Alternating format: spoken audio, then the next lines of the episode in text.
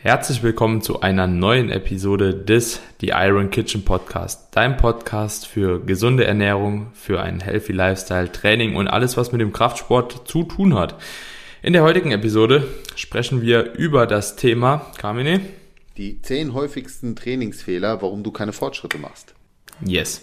Und wir haben uns echt paar gute Punkte überlegt, muss ich wirklich sagen. Also sind hier gerade schon mal spontan reingestartet, ne, und haben uns schon mal so ein bisschen Brainstorming, ja, beziehungsweise haben Brainstorming betrieben vor dem, vor der Podcast-Episode und haben richtig, richtig gute Punkte rausgesucht. Es sind mal wieder die einfachen Punkte, aber ich glaube wirklich die Punkte, die am ja, eine, eine sehr, sehr große Wirkung haben letzten Endes auch.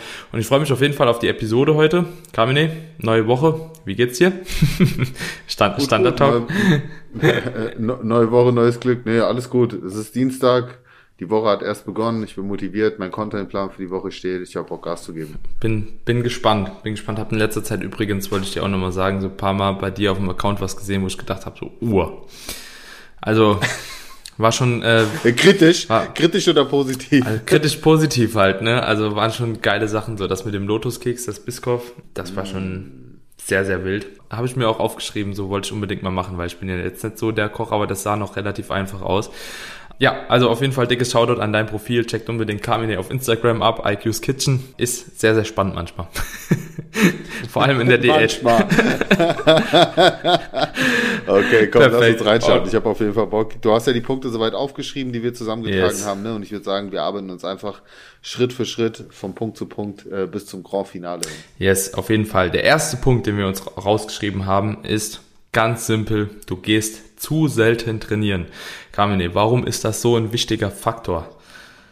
Ja, weil schlussendlich geht es ja auch darum, dass wir versuchen möchten, so oft wie nur möglich die Muskelprotein-Biosynthese äh, zu stimulieren. Und wir wissen ja, dass die recht limitiert ist. Bei einem Anfänger hält die natürlich noch ein bisschen länger an als jetzt bei fortgeschritteneren. Ich sage jetzt mal, bei einem Anfänger kann man schon mal aus, davon ausgehen, so ja, 48 bis 72 Stunden meinetwegen lassen wir sie mal am Laufen. Das heißt, wenn wir jetzt äh, die Brustmuskulatur oder die Beine trainiert haben, dann können wir davon ausgehen, dass wir über diese Zeit hinweg einfach einen guten Stimulus gesetzt haben. Problem ist aber, umso fortgeschrittener man wird, desto kürzer verbleibt dieser Effekt. Heißt, dass man eben die Trainingsfrequenz erhöhen sollte. Und genau darauf basiert ja auch dieses hochfrequente Training, was eben besonders den Leuten empfohlen wird, die eben schon etwas weiter mit dem Training sind und äh, ja auch Muskelaufbau betreiben wollen, aber natürlich auch im Kontext Muskelschutz ganz wichtig. Mhm. Und deswegen ähm, ja sollte man schon versuchen, dass man je nachdem, wie viele Trainingseinheiten man pro Woche hat, Ne? Weil davon hängt es natürlich auch ja. ab, was man für einen Split fährt, ob man jetzt dreimal die Woche trainieren kann, viermal oder fünfmal. Ich sag mal so, das Minimum sollte auf jeden Fall dreimal sein, mit zweimal die Woche Training. Egal wie intensiv es ist, egal wie viele Sätze man pro Einheit dann ähm, durchhaut, wird man trotzdem niemals mh, ja so die positiven Effekte erfahren wie mit einem höheren Trainingssplit. Aber ja, prinzipiell glaube ich, stimmst du mir da auch zu. So ungefähr sollte man versuchen, alle ja, alle, alle zwei bis drei Tage spätestens einen Muskel neu zu stimulieren. Ja, ja, definitiv. Also, wenn das, wie gesagt, wenn die 72 Stunden auch mal abgeklungen sind und man trainiert das dann am vierten Tag, ist jetzt auch absolut kein Hals- und Beinbruch so, hängt ja auch immer so ein bisschen davon ab, ob was eine Stärke, eine Schwäche ist, aber definitiv ist das ein sehr, sehr wichtiger Punkt, dass man oft und frequent trainieren sollte, wenn das Ziel maximaler Muskelaufbau ist. Aber auch, muss man ganz klar sagen, wenn man Kraft aufbauen möchte. Denn halt eben verschiedene Bewegungen sind auch neuronal eben irgendwo zu beeinflussen. Sprich, inter- und intramuskuläre Koordination wird dann besser abgestimmt, wenn man eine Übung häufiger macht, etc. pp. Und dementsprechend, ähm, ja, regelmäßiges Training ist schon sehr, sehr wichtig. Und ich empfehle wirklich auch jedem mindestens dreimal zu trainieren pro Woche besser viermal und im Optimalfall ist eigentlich alles ab fünf, finde ich. Also so fünf, fünf Einheiten pro Woche sind schon sehr, sehr gut, wenn wirklich so das Ziel ist maximaler Muskelaufbau, aber auch hier wieder etwas individuell. Manche kommen mit vier zurecht, manche kommen mit sechs, sechs zurecht. Ja, aber ich denke, so drei ist so die Grenze, ne, die Untergrenze. Daniel, du sag mal, haben wir eigentlich schon eine Episode abgedreht, wo wir Empfehlungen rausgeben, ab wie viel Trainingstagen wir welchen Split empfehlen? Nee, können wir aber mal das tun. Das ist doch mal, das ist doch mal eine gute Episode, weil die Frage bekomme ich auch oft gestellt. So, ja, kann nur zweimal die Woche trainieren oder kann sogar fünfmal die Woche trainieren. Welcher Split ist der für mich beste? Also ähm, auf jeden Fall mal auf unsere To-Do-Liste aufschreiben, dann können wir das auch mal thematisieren. Finde ich mich auch eine gute Frage. Yes, Machen wir, auf jeden Fall. Super. So, ne nächster. Weiter geht's. Nächster Punkt. Du kopierst stumpf einen Trainingsplan. Ja, und ich, Darfst du, darfst du äh, beantworten und ich ergänze. Yes, perfekt. Also, ähm, ja, du kopierst stumpf einen Trainingsplan, ist, denke ich, relativ leicht zu erklären. Wir, jeder kennt es von uns, ne? Und jeder hat auch schon mal so irgendwo angefangen. Man braucht ja auch irgendwo einen Anhaltspunkt, dann guckt man nach links und rechts und ähm, sieht halt eben Bodybuilder XY und denkt natürlich so, oh, ich muss ihm seinen Trainingsplan machen. Problem, du bist nicht er. So, Ende vom Problem. Und ja, du kannst einfach nicht dasselbe machen wie Punkt. ein anderer Athlet. Das ist einfach, wir sind alles Individuen. Ähm, jeder hat irgendwo Stärken und Schwächen. Jeder ist in einem anderen Stadium. Jeder hat andere externe Stressoren und vieles, vieles mehr. Dementsprechend, egal mit wem ihr das Training vergleicht, es ist nicht dein Training oder es sollte nicht dein Training sein. Das hört sich natürlich jetzt super blöd an, weil man muss ja auch irgendwo anfangen, aber oftmals ist man dann doch am besten beraten, wenn man dann wahrscheinlich mit einem Coach mal reinstartet, der weiß, was zu tun ist und der einem auch dann ganz klar sagt, okay, ähm, hier die Übung ist für dich geeignet, die eher weniger, hiermit gehen wir rein, hiermit eher weniger und sich dann peu à peu hocharbeitet und ja, irgendwann kristallisieren sich da auch mehr Stärken und Schwächen raus und man merkt auch immer mehr, was für einen wirklich funktioniert und hört auf, irgendwie stumpf etwas abzutrainieren, was für einen selbst gar nicht wirklich geeignet ist. Sprich, ich finde das beste Beispiel ist immer so, man fängt mit Fitness an und macht irgendein äh, Armtraining von einem IFBB Pro oder so. Das ja, macht halt einfach keinen Sinn. Ja, das wäre nämlich auch so das Paradebeispiel von mir gewesen. So habe ich damals angefangen. Ne? Ich habe äh, mir die Flex abgekauft, ich habe die Muscle im Fitness gehabt und ich habe einfach ganz stumpf die Pläne kopiert. Ich meine, es war wahrscheinlich sogar noch besser, als wenn man komplett stupide reinstartet. Aber wenn man eben Pläne kopiert von Athleten, die eben ein bisschen mehr essen als nur Haferflocken und Eier, ja, dann äh, kann das auf lange Sicht nicht funktionieren. Also deswegen, ja, würde ich sagen, hast du die wichtigsten Punkte eigentlich schon soweit erwähnt niemals mit anderen vergleichen. Selbst wenn der Plan 1000 Prozent bei der anderen Person funktioniert, heißt es eben nicht, dass es auch bei dir funktionieren muss. Ja, vielleicht muss man hier noch eine Sache reinwerfen. Ähm, ich weiß ja auch von dir, es ist eine große Zuhörerschaft an, oder beziehungsweise viele, viele Zuhörerinnen auch. Ein Pamela Reif Workout ist nicht unbedingt immer das Beste für Hypertrophie. Weil die halt doch schon sehr, sehr bekannt ist mit dem, was sie macht. Heißt nicht, dass die Trainingseinheiten prinzipiell schlecht sind, aber ähm, ja, wenn man ein Homeworkout macht, 10 Minuten Booty-Training oder so, ja, wird man halt wahrscheinlich keine Muskeln groß aufbauen, es sei denn, du hast vorher noch nie im Leben Sport gemacht. Auch wenn das anstrengend ist, es kann einem anstrengend vorkommen, aber es ist oftmals nicht so zielführend unbedingt für Hypertrophie. Und das äh, ist vielleicht noch ein ähnliches Beispiel, nur umgekehrt halt. Ne? Also einmal IFBB Pro und einmal halt Pamela Reif, so die wird auch noch ein anderes Training machen, dass sie so aussieht, halt wie sie aussieht, ne? Ähm, außer ihre Bauchübungen zu Hause. Genau, dann kommen wir auch zum nächsten Punkt, Kamine, und das ist eigentlich hier übergreifend, und zwar, das Training ist nicht anstrengend genug. So, kannst du ja direkt mal was dazu sagen? Ich habe ja jetzt hier schon mal angegriffen. Ähm, anstrengend heißt nicht immer Hypertrophie, ne? Und ja, nicht anstrengend genug ist halt auch einfach suboptimal. Ne?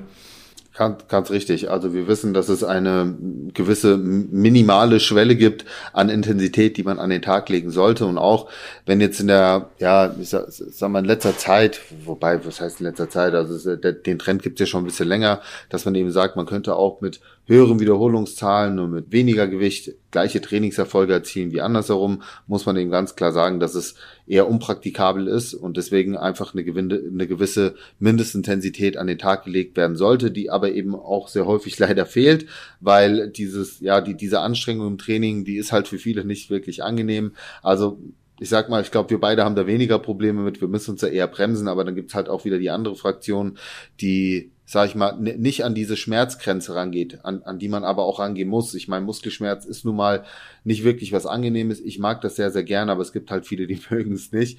Und man muss halt schon ganz klar sagen, dass man eine gewisse Mindestintensität an den Tag legen sollte. Wo die jetzt genau liegt, ob die jetzt bei 60 Prozent vom One Repetition Maximum liegt, bei 70 oder bei 85, ja, das, mhm. das kann man jetzt mal, äh, das kann man eben nicht so genau sagen. Fakt ist aber, dass man das doch sehr gut steuern kann, zum Beispiel über solche Dinge wie die RPE oder ähm, RIR. Also es gibt auf jeden Fall Messmethodiken, womit man ein, ein subjektives Belastungsempfinden sehr gut mit einbeziehen kann, um eine gewisse Intensität zu gewährleisten, die wiederum eben Trainingserfolge irgendwo auch absichert. Mhm, ja, auf jeden Fall.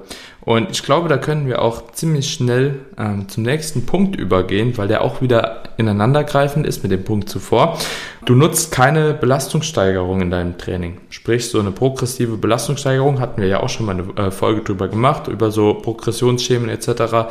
Ist auf jeden Fall sehr, sehr förderlich, wenn man über einen längeren Zeitraum immer wieder Fortschritte machen möchte, beziehungsweise mehr machen möchte als zuvor, um dadurch Hypertrophie zu erzielen. Also Hypertrophie wird ja erzielt, indem man irgendwo seine ja, entweder Gewichte steigert, Wiederholungen steigert, die Intensität vielleicht ein bisschen steigert und das über einen längeren Zeitraum. Daraus resultiert dann wieder ja, Muskelaufbau und durch diesen Muskelaufbau wird auch gewährleistet, dass du das auch wieder machen kannst, dass du entweder wieder mehr Wiederholungen machen kannst, wieder mehr Gewicht etc. Aber wenn du immer das Gleiche machst, dann hast du ein Problem halt, weil ja, so kommt man leider in dem Sport nicht weiter. Und was ich da vielleicht auch noch aufgreifen würde, so bei dem Punkt, ist, ähm, schränk dich nicht durch ähm, Wiederholungsbereiche ein, ja, Beispiel oder durch feste Wiederholungen. Beispielsweise sehe ich es ganz, ganz oft, ähm, dass Leute zu mir kommen und sagen, so Daniel, ja, ich mache halt hier Bankdrücken 4 mal 10 so, ja, und die machen 4 mal 10 halt mit 70 Kilo und könnten aber, keine Ahnung, wahrscheinlich 17 Wiederholungen machen. Das ist auch ein Problem, weil das dann auch wieder nicht anstrengend genug ist und da ist auch keine Belastungssteigerung, wenn ihr einfach immer das Gleiche macht bei gleicher Wiederholung. Also, das ist auch so ein kleines Problem und das muss man auf jeden Fall aus dem Plan ausradieren. Deswegen, das hat gerade sehr, sehr gut gepasst, glaube ich, zum Punkt vorher. Und wenn wir mit ja, einer progressiven Belastungssteigerung arbeiten letztendlich, dann kommen wir auch direkt zum fünften Punkt und zwar, du nutzt keine Deloads. So, und du kannst ja jetzt nur mal kurz sagen, für was ein Deload ist, warum man Deload macht und dann, ähm, ja, wo die Leute sich über Deloads informieren können. Genau, also vorab sage ich schon mal, wo können sich Leute über Deloads informieren. Wir haben nämlich eine komplette Episode darüber abgedreht. Jetzt. Und das, was wir jetzt hier machen, ist letzten Endes auch irgendwo eine Zusammenfassung. Also ich finde zu ganz vielen der Punkte, die wir jetzt hier für euch nochmal erläutern, auch einzelne Podcast-Episoden, falls ihr euch da nochmal, ja, etwas detaillierter informieren wollt. Aber letzten Endes sind Deloads gewisse Regenerationsphasen. Das sind keine kompletten Trainingspausen, sondern sind einfach Phasen, wo man das Training vom Volumen, von der Intensität etwas herunterschraubt und den Körper die Zeit gibt, dass er sich erholt und quasi der auch bereit ist für die nächste Trainingsphase, die wir dann einläuten, um wieder Fortschritte zu erzielen. Also es ist im Prinzip eine strategische Trainingsunterbrechung von der normalen Routine. Mhm, ja. ja, ist ziemlich gut. Reicht auch. Ähm, dann, du wechselst zu oft den Trainingsplan. Ist auch ein oh. wichtiges Thema. Ähm, Program Hopping hatten wir auch schon. Nutzt du auch den Begriff? Ich habe den einfach mal in den Raum geworfen. Ich weiß gar nicht, ist das tatsächlich auch die, die Begriffsbezeichnung? Ich meine schon, ja. Also die, ja. die Begriffsbezeichnung. Also du weißt, was ich meine. Ja, ja ich, ich, ich glaube. Program Hopping, ja, so nenne ich es auch. Ja, ist ja Programm Hopping halt. Ja, keine Ahnung, wechseln halt, ne? Also springen. Ja, dementsprechend, das ist ein ganz, ganz wichtiger Punkt. Ähm, eine Woche macht man Push-Pull äh, Legs, andere Woche macht man Oberkörper, Unterkörper und fragt sich jedes Mal nach einer Woche oder zwei Wochen, vielleicht auch nach drei Wochen, ähm, wieso der Plan nicht funktioniert. Und ja, ich glaube, wenn die Leute wüssten, wie lange ich, du, du, ich, so, der Esel nennt sich immer zuerst. Und auch ganz, ganz viele andere erfahrene Athleten ihren Trainingsplan wechseln, so, dann werden sie wahrscheinlich ein bisschen geschockt, weil das kommt so gut wie kaum vor. Und wenn das vorkommt, dann ist es auch immer bedacht und da wird dann nicht viel über Bord geworfen, sondern dann sind das halt eben einzelne Parameter, einzelne Variablen. Es wird vielleicht mal eine Übung ausgetauscht, vielleicht wird mal ein Tag Pause hinzugefügt oder abgezogen, vielleicht wird das Volumen mal um zwei Sätze herabgesetzt oder so, aber nie einen zu großen Sprung vornehmen, denn das sabotiert irgendwo eure, eure Beobachtung, ja, beziehungsweise die Fähigkeit, diese Beobachtung, die ihr bei eurem Trainingsplan machen könnt, auch zu beurteilen, weil ja, umso öfter ihr irgendwas wechselt, umso weniger aussagekräftig sind halt eben diese einzelnen Parameter, Beispielsweise, das fängt schon an tatsächlich. Ja, machst du ein rumänisches Kreuzheben vor einem Beinbeuger oder machst du einen Beinbeuger vom rumänischen Kreuzheben? Ihr werdet zwei Kraftwerte raus haben. So, und wenn ihr das dreht und miteinander vergleichen wollt, es geht nicht. Es, es lässt sich einfach nicht vergleichen. Und das ist halt eben das große Problem, wenn man den Trainingsplan zu oft wechselt. Es ist jedes Mal was anderes und du weißt letzten Endes nie, hast du wirklich Fortschritte gemacht, hast du wirklich keine Fortschritte gemacht oder was ist jetzt wirklich das Problem? Ja. Da habe ich auch noch einen sehr guten Punkt, den ich ergänzen möchte, auch aufgrund der Zielgruppe, die wir ansprechen, wo sicherlich auch einige Trainingsanfänger dabei sind, die sich jetzt erst kürzlich im Fitnessstudio angemeldet haben, die noch gar nicht nach einem eigenen Trainingsplan trainieren, sondern vielleicht nach einem Trainingsplan, der von einem Studiotrainer soweit angewiesen mhm. wurde. Ich habe selbst jahrelang in einem Fitnessstudio gearbeitet und deswegen bringe ich auch das immer sehr, sehr gerne mit ein. Also es ist natürlich gut und wichtig, dass man als Trainingsanfänger irgendwo an die Hand genommen wird, dass man eingewiesen wird, was eben in vielen Discountern fehlt. Aber was ich eben auch weiß, ist, dass sehr oft der Trainingsplan gewechselt wird, teilweise nach acht Wochen oder nach zwölf Wochen. Das darf man aber jetzt nicht falsch verstehen, beziehungsweise man sollte das nicht immer wahrnehmen, denn man muss eben sagen, ein Fitnessstudio ist auch irgendwo ein Unternehmen und diesem Unternehmen ist natürlich wichtig, sehr oft mit euch in Kontakt zu treten, um euch eventuell auch mal einen Vertrag zu verlängern oder euch das Gefühl von Betreuung zu geben. Und das geschieht eben in der Regel tatsächlich dadurch, dass man sagt so, hey, äh, lass äh, vereinbart regelmäßig Termine mit den mit den mit den Leuten und ja, dann habt ihr eben immer wieder diese Möglichkeit auch mal ne über solche Dinge zu reden.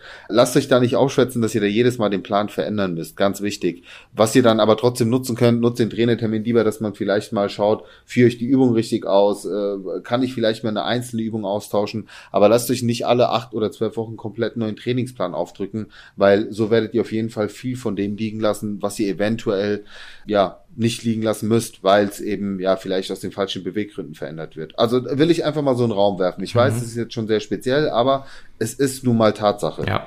Ja, also insbesondere gerade am Anfang, wenn man halt eben bedenkt, welche Übungen man zu Beginn äh, der Trainingskarriere, sag ich mal, ausführen sollte, wie wichtig es ist, überhaupt Bewegungsmuster zu manifestieren.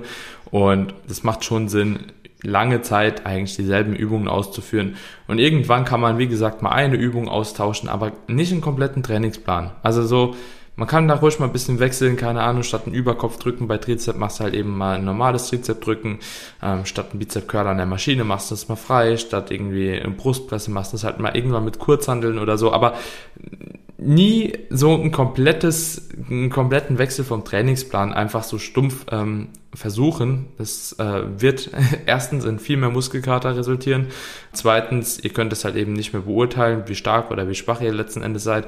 Und man fühlt sich dann auch immer, wenn man diese Werte nicht so gut vergleichen kann, als hätte man abgebaut. So, wir kennen es ja selbst so, beziehungsweise es würde sich nichts tun, obwohl es oftmals nicht so ist. Deswegen, das ist auch nicht so gut mental, ähm, insbesondere jetzt auch in einem Anfängerstadium. So, ähm, nächste, nächster Punkt. Ähm, falsche Übungsauswahl. Falsche Übungsauswahl ist natürlich auch ein sehr, sehr großes Thema. Kannst du ja mal nochmal kurz drauf eingehen. Wieso, weshalb, warum? Ja.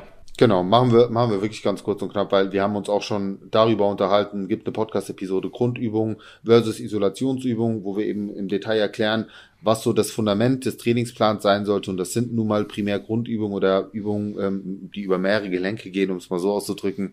Und auch da sehe ich eben sehr oft, dass viele ins Training gehen und einfach den Fokus auf Isolationsübungen legen. Vielleicht auch, weil man da natürlich, muss man auch sagen, bei den Übungen schon mehr den Muskel spürt, was einem den Eindruck vermitteln kann, dass man vielleicht den Muskel effektiver trainiert.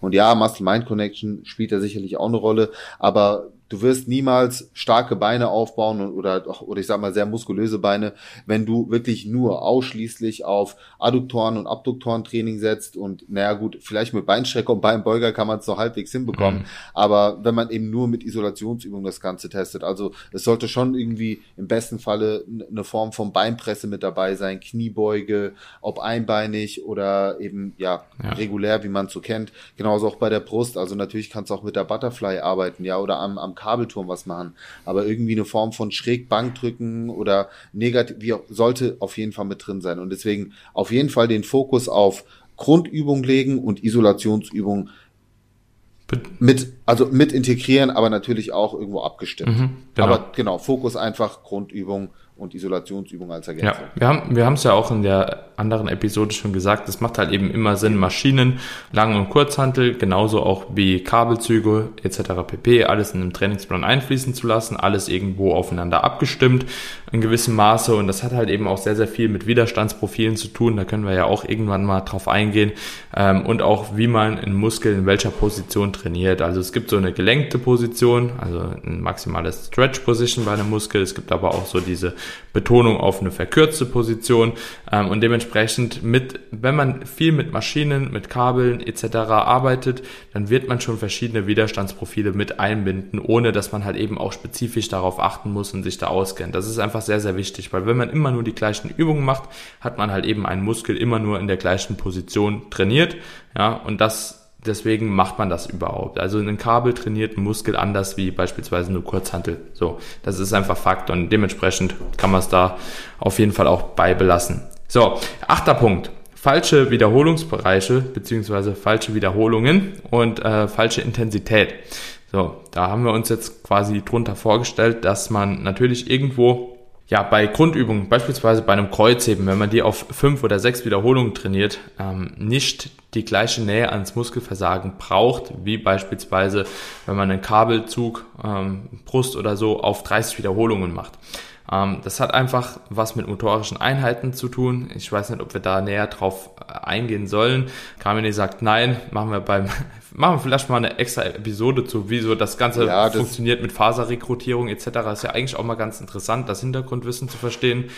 Aber das hatten wir aber, glaub, das hatten wir aber, glaube ich, auch schon eine Episode behandelt, okay. wo wir, ähm, wo wir über die schnellzuckenden und langsam zuckenden ja. Muskelfasern und, und auch so über diesen holistischen Trainingsansatz genau, gesprochen haben. Genau, ja, auf jeden Fall wie gesagt, umso höher ihr mit den Wiederholungen geht, umso wichtiger wird halt eben, dass man näher an das Muskelversagen beziehungsweise zum Muskelversagen trainiert und bei ganz schweren Übungen, da muss man natürlich auch sagen, wenn man da am Muskelversagen trainieren will, ist halt eben die Verletzungsgefahr auch groß. Deswegen kann man sich da auch öfter mal noch eine Wiederholung zwei oder drei auch im Tank lassen.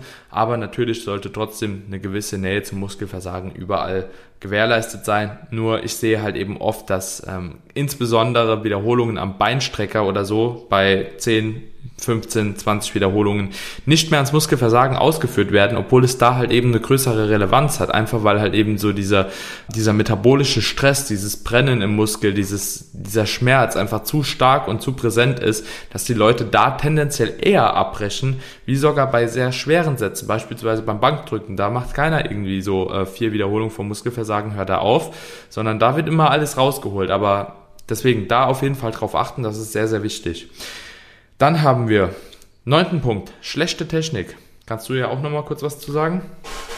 Ja, das ist äh, insofern wichtig. Wir haben uns ja auch schon mal über das Thema Muscle-Mind-Connection unterhalten, was im Prinzip auch damit einhergeht, dass eben das Training auch dort ankommt, wo es ankommen soll. Das heißt, wenn wir ein Bankdrücken ausführen mit einer korrekten Technik, dann werden wir auch entsprechend Spannung auf die Brustmuskulatur bekommen, was eben eine wichtige Voraussetzung ist, um Hypertrophie zu erzeugen, um den Muskel anzusteuern. Machen wir jetzt natürlich Bankdrücken mit einer schlechten Technik und drücken eben zu viel aus der Schulter heraus oder involvieren zu stark den Latissimus oder wie auch immer, haben eine falsche Griffbreite dann kann es eben alles darin resultieren, dass eben von dem Bankdrücken, was ursprünglich eine Brustübung ist, äh, daraus eine Schulterübung wird oder eine Trizepsübung. Ergo, ähm, das Ganze eben dort nicht ankommt, wo es ankommen soll und das Training nicht effektiv genug ist. Deswegen ist es sehr, sehr wichtig, nicht nur aus Sicht der Verletzungsprävention, weil das bedeutet Trainingsausfall und das wiederum wird sowieso dann äh, ja eure Ziele sabotieren. Bedeutet es einfach, ihr solltet auf jeden Fall lernen, eure Technik so zu optimieren, dass auch das dort ankommt, wo es ankommen soll. Und das ist eine absolute Grundvoraussetzung, weil der beste Trainingsplan und die besten Übungen bringen euch rein gar nichts, wenn ihr sie nicht mit der richtigen Technik ausführt. Deswegen seht auch diese Liste, diese Top 10 ähm, Fehler nicht irgendwie als Priorisierungsliste, dass wir jetzt sagen, Fehler Nummer eins ist der Top-Fehler und drunter Fehler Nummer 10 ist äh, quasi das, was die wenigste Relevanz hat. Ganz im Gegenteil, alle sind gleichermaßen wichtig und entsprechend so zu behandeln. Und gerade so dieser Technikaspekt ähm, steht ganz, ganz weit oben. Mhm. Ja, vollkommen. Und dann kommen wir auch jetzt direkt äh, zum zehnten Punkt. Auch wieder eine gute Überleitung, weil hier sprechen wir ja auch ganz viel von effektivem Volumen, wenn es um Technik geht, oder Junk Volume. Und jetzt haben wir als letzten Punkt aufgeschrieben, der Punkt, den auch wahrscheinlich jeder hören will, zu viel oder zu wenig Volumen. Das ist ja eine Frage, die man eigentlich so dauerhaft bekommt. Zumindest ich auf jeden Fall. Ist, bei mir ist Volumenthematik in Instagram, in den DMs sehr, sehr präsent. Wie viel Volumen soll ich denn machen? So, und das ist natürlich sehr, sehr schwer zu beobachten bzw. zu beantworten. Sofern Progression geschieht, sofern ihr euch steigern könnt, ja, seid ihr wahrscheinlich auf einem sehr, sehr guten Weg. Ob ihr jetzt einen Satz mehr macht oder weniger, wird dann nicht ganz so entscheidend sein. Solange Progression geschieht, seid ihr auf dem richtigen Weg. Persönlich bin ich ein Freund davon, ähm, mit dem Volumen tendenziell eher ein bisschen weiter unten anzufangen. Und wenn ich merke, ich mache keine Fortschritte damit, das Volumen nach oben anzupassen, als ganz weit oben anzupassen, weil dort doch die Furcht sehr, sehr groß ist, wenn man dann von dem Volumen runtergeht, dass man irgendwie Muskelverlust hat, obwohl wir jetzt wissen, ja, Muskelverlust ist wahrscheinlich ziemlich unwahrscheinlich, weil da müsstest du ein Drittel von deinem Volumen machen, dass du überhaupt im Aufbau in diesen Bereich kommst. Aber das ist auf jeden Fall ein wichtiger Punkt und ja, zu viel oder zu wenig Volumen kann aber mitunter ein Grund sein, warum du keine Progression überhaupt machst. Deswegen such dir ein Satzvolumen aus und ja, sofern das jetzt nicht bei 30 Sätzen ist, weil da würde ich das Satzvolumen nicht mehr hochschieben, ähm, kannst du dich halt eben langsam peu à peu hochsteigern vom Volumen und dann gucken, ja, wie gesagt, in Kombination mit einer verbesserten Technik, ob du da Progression mitmachst oder eben nicht. Und wenn du Progression mitmachst, bist du auf dem richtigen Weg. Ansonsten musst du halt eben nochmal verschiedene Variablen ändern, um einerseits effektives Volumen zu erzielen oder andererseits natürlich einfach mehr Volumen zu erzielen, beziehungsweise im Plan zu implementieren. Genau, Kamine, das waren. Kurz, kurz und knackig, ja. Das waren gute, aber gute zehn Punkte und ich finde auch perfekt so von der Länge. Wir haben so ungefähr die halbe Stunde. Ich glaube, hier können viele Leute nochmal Input für sich mitnehmen und äh, auch hier nochmal der Hinweis, schaut euch auf jeden Fall die vorigen Podcast-Episoden an. Wir haben zu sehr vielen Punkten auch nochmal Einzelepisoden äh, und ich finde es aber auch wichtig, dass wir teilweise gewisse Dinge nochmal wiederholen, weil genau über diese Wiederholung schleift sich das Ganze natürlich auch ein, bleibt eher mal im Kopf hängen, ne, umso öfter man es gehört hat und äh, wir sind riesig gespannt dafür Feedback Feedback. Also schreibt uns immer, immer gerne DMs, wenn ihr Episoden besonders feiert. Postet das weiter so in den Stories, wie ihr das bisher macht. Also Daniel sagt ja immer, es kommen viele neue Leute dazu, auch viele neue Bewertungen. Finde ich mega. Leute, behaltet das so bei. Gerade auf iTunes setzen wir da wirklich auf den Support, dass ihr einfach mal eine Bewertung da lasst. Ähm, am besten die fünf Sterne und ein bisschen Liebe natürlich auch mit vielleicht ein, zwei Zeilen, die ihr dazu schreibt, wird uns riesig freuen. Mhm. Und äh, ja, ansonsten würde ich sagen, wir verabreden uns jetzt mal für die nächste Podcast-Episode, damit die Leute hier weiter guten Content kriegen. Und ja, äh, ja wünschen weiterhin viel Spaß beim Zuhören und viel, viel, viel Neues dazu yes. Vielen Dank für euren Support. ist wirklich sehr, sehr geil. Auch von mir nochmal. Ähm, ich freue mich immer. Ich, ich gucke immer fleißig. Ne? Ich gucke immer bei meinen beiden Podcasts so, wie, wie läuft's gerade. Und wenn ich sehe, ja, okay, in der Woche kommen vier, fünf neue Bewertungen, das zaubert einem dann doch schon immer ein kleines Grinsen aufs Gesicht. Also das dürft ihr gerne so weiterhin beibehalten. Freuen wir uns mega drüber. Und ansonsten dann bis zur nächsten Episode. Peace out. Reingehauen.